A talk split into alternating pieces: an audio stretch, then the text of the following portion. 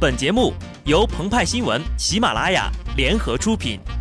听澎湃新闻，新颖独到，无尿点。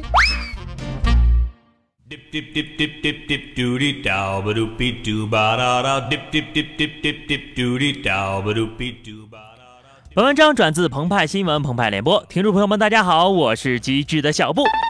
荧幕里，他是受万人跪拜的皇阿玛，气宇轩昂，英姿逼人。如今，他褪下了黄袍，摘下了王冠，裹上法衣，戴上法帽，对着一位所谓的法王又跪又拜。俗人唤他做张铁林，而他自称白马铁林，受赐法号白马屈培。近日，张铁林坐床的视频热传，他本人回应：这不是坐床，而是祈福大会。那么，请识字的朋友告诉鹏鹏和派派，节目配图里的字儿写的是什么呢？这个坐床是什么意思呢？不要污，要优雅。坐床呀，是藏传佛教中神圣的活佛转世仪式，一般用于转世灵童。灵童是什么意思呢？就是像 TFBOYS 那样年纪的孩子。但是张铁林这把年纪去当灵童是怎样的一种体验呢？请自行脑补张铁林、王刚、张国立三个人，跟着我左手右手一个慢动作。你有没有爱上我？我佛如此多娇，引无数英雄竞折腰。契丹萧远山，鲜卑慕容复。再到一代名角陈小旭，纷纷诀别红尘，但俱往矣，数痴情人物，还看顺治。金庸笔下，顺治帝为情出家五台山，法号行痴，不要大名大号，不求大功大德，看透世俗红尘。张铁林演过雍正、乾隆，但顺治始终是他一个心结。作为一位皇帝专业户，他深知。只有超脱虚拟与现实，达到人戏合一的境界，才是演绎的巅峰啊！所谓人生如戏，张铁林拥有饰演皇帝的外表和气质，五官端正，鼻梁高挺，棱角之处又显现珠圆玉润，体态匀称，稍显丰腴，大富大贵之态，言行谈吐字正腔圆，有架有势。正所谓戏如人生，什么《还珠格格》啦，什么《夏雨荷》啦。你们懂的就不展开了。可怜的皇阿玛演戏的那个镜头一上来，一百个小燕子都拉不回来，怎么看都像是被人下了降头。于是有人质疑，他师傅白马奥瑟法王吴达荣怎么一副白白胖胖的样子，还有一口港台腔呢？鹏鹏就说了，人白白胖胖怎么了？谁规定法王都得黑不溜秋、浑身瘦骨嶙峋的呀？信教还得你入外貌协会了。派派表示：“我系东北黑社会，你的儿子在我们手上。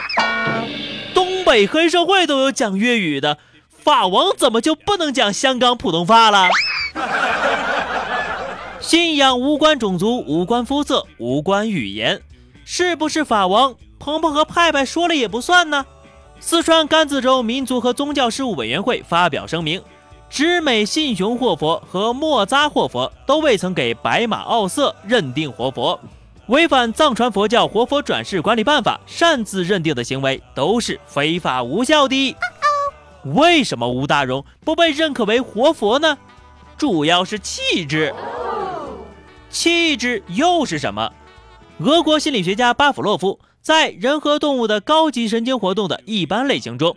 用神经系统的活动强度、均衡性和灵活性三个指标来划分人的气质类型，分成兴奋性、活泼性、安静型、抑制型四种。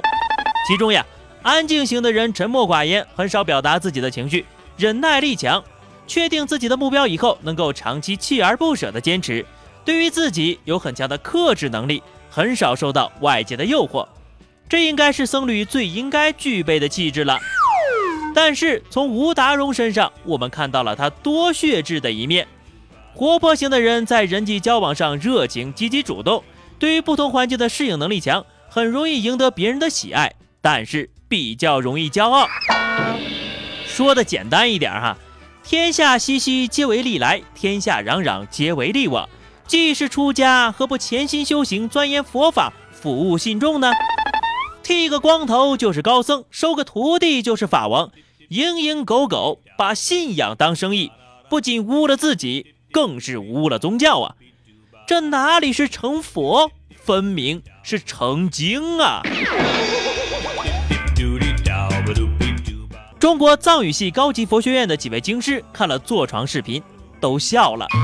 中世纪的西欧，教廷基督教是贩卖赎罪券，成为当时罗马天主教会掠夺西欧各国人民钱财的卑劣手段。直到一五一七年十月三十一号，马丁路德贴出了九十五条论纲，随后掀起宗教改革。至于皇阿玛，鹏鹏和派派觉得，唯有一人能够渡他。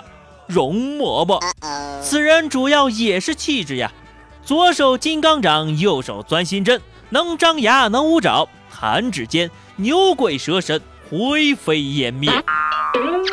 好的，那么以上就是本期节目的全部内容了。更多新鲜资讯，敬请关注喜马拉雅澎湃新闻。下期节目我们再见吧，拜拜。